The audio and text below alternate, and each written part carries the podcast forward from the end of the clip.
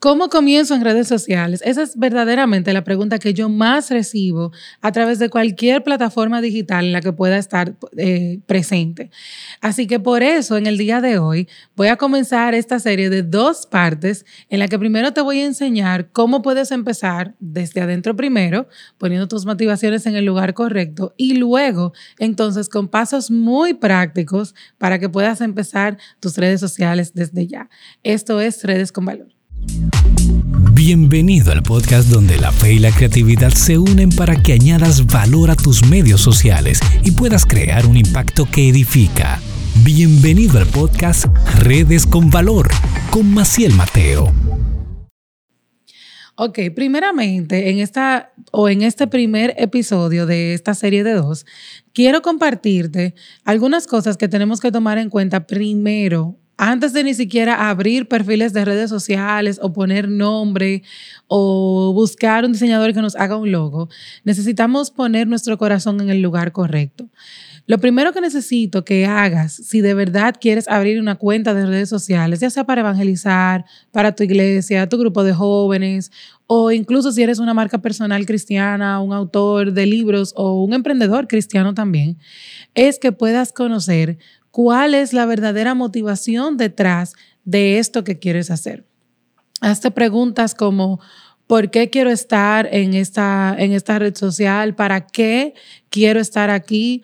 ¿Qué contenido es que voy a compartir, que voy a verdaderamente ayudar a otra persona? O si esta audiencia a la que me quiero em, dirigir ya no está teniendo esto cubierto por otro lado, o si verdaderamente tengo algo nuevo que aportarle a, esta audiencia.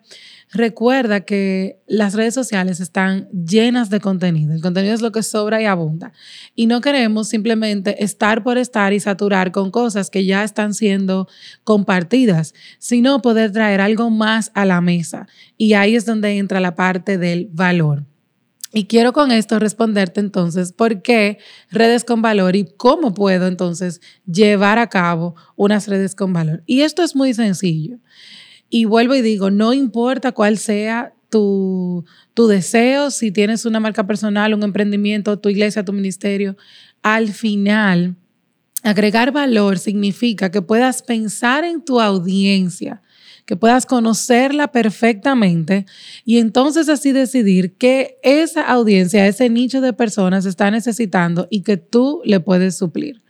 Por ejemplo, si tienes un espacio como este donde estoy grabando, hay varios aquí en el país donde se graba eh, contenido. Sin embargo, no todos son iguales. Y eso va mucho de la mano con la personalidad del, del dueño, de quien te ayuda, de quienes están detrás y lo que ellos con un espacio como este quieren lograr para sus eh, clientes. Por ejemplo, la comunidad, o el, servicio personalizado es algo básico para todos, por eso eso no es algo de valor único, pero sí el poder dar algo extra, el siempre estar pendiente de las necesidades de esa persona que viene y graba, por ejemplo, eh, tenerle agua o poner un, un, freezer, un sinnúmero de detalles que tal vez otra persona que tiene exactamente lo mismo no está tomando en cuenta. Y ahí es donde tú comienzas a aportar valor. Otra cosa que necesito que hagas antes de comenzar a pensar en una idea de estar en redes sociales es que puedas definir a quién le puedes rendir cuentas sobre este contenido que vas a publicar. Si tu marca es una marca comercial, dígase, eres un emprendedor cristiano y tienes una empresa de cualquier tipo, pues lo ideal es que puedas buscar un asesor eh, quien pueda revisar constantemente tu estrategia o pueda ayudarte a definir una y luego entonces junto con tu equipo poder revisar si este contenido verdaderamente le está aportando a esa audiencia más que tu producto o tu servicio. Si eres una marca personal, un autor cristiano, eh, tienes una iglesia, un ministerio, pues en este caso lo que necesitas es buscar un mentor, a alguien más maduro que tú en la fe, con quien puedas sentarte a presentarle de qué vas a hablar en tus redes sociales, cuáles son esos temas, em, incluso cuál es la base bíblica y que puedas cuidarte en ese caso, en esa parte, porque como decía en unos episodios anteriores, aquí estamos trabajando con almas. Detrás de la pantalla hay personas a las cuales tú les estás compartiendo un contenido y tú vas a estar influyendo no solo en su decisión de compra si eres una marca comercial, sino que si eres un ministerio en línea, estás influyendo en sus decisiones de vida. Y eso es algo a lo que tienes que tenerle mucho cuidado. Y por eso es lo primero que debemos de pensar. Esto que quiero hacer me está apuntando a mí. Esto es algo que yo quiero hacer por mí, porque quiero ganar fama, porque quiero seguidores, porque quiero que me regalen libros o que me inviten a todo lo que hay, o verdaderamente tengo un deseo de poder llevar el Evangelio a este grupo de personas, en el caso de los ministerios o las iglesias, y poder impactar sus vidas de una manera positiva y guiarlos a Cristo. Y aún si eres una marca comercial eh, o tienes un producto o un servicio, tú también a través de tus valores como marca puedes acercar a las personas con esos valores que tienes como persona. Porque, por ejemplo, si eres una, una tienda de ropa y, y, detrás está una persona cristiana, la dueña, por ejemplo, es cristiana, tú puedes hacer en vivos tratando de explicarle a, a tus clientas qué es la modestia, cómo vestirse, eh, incluso cómo mejorar sus hábitos de compra para no gastar tanto.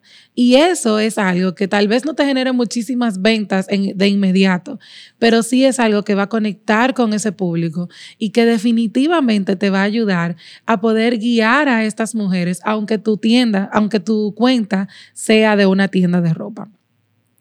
Por último, quiero llevarte a que pienses en periodos de desconexión.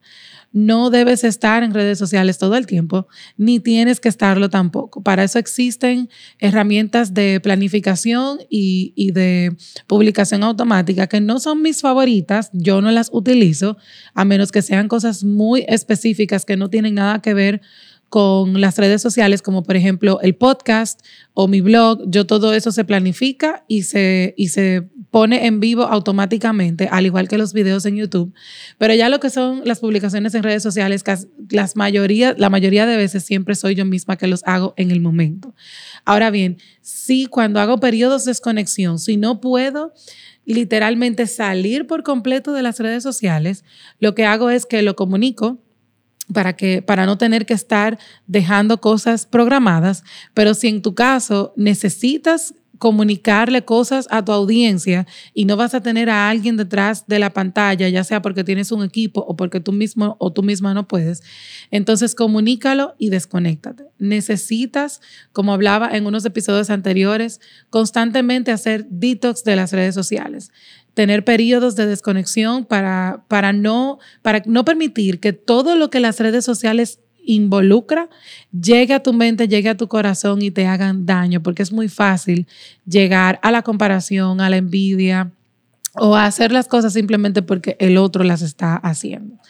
Así que espero de corazón que este corto episodio del día de hoy te haya ayudado a poder poner tu mente en el en el camino correcto para comenzar a trabajar tus redes sociales. Y recuerda que si quieres ampliar estos conocimientos y verdaderamente organizar tus redes desde adentro hacia afuera con un manual con preguntas para examinar tu corazón, pues puedes adquirir el taller Redes con Valor o puedes adquirir también ese manual aparte solo en mi tienda macielmateo.com. Recuerda también que este podcast está disponible en todas las plataformas digitales disponibles como Spotify, Lisbon, Google Podcast, Apple Podcast y sobre todo también en mi canal de YouTube, Maciel Mateo, Redes con Valor. Nos vemos todos los viernes aquí en este canal y espera el próximo viernes la continuación de cómo comienzo en redes sociales. Bye bye.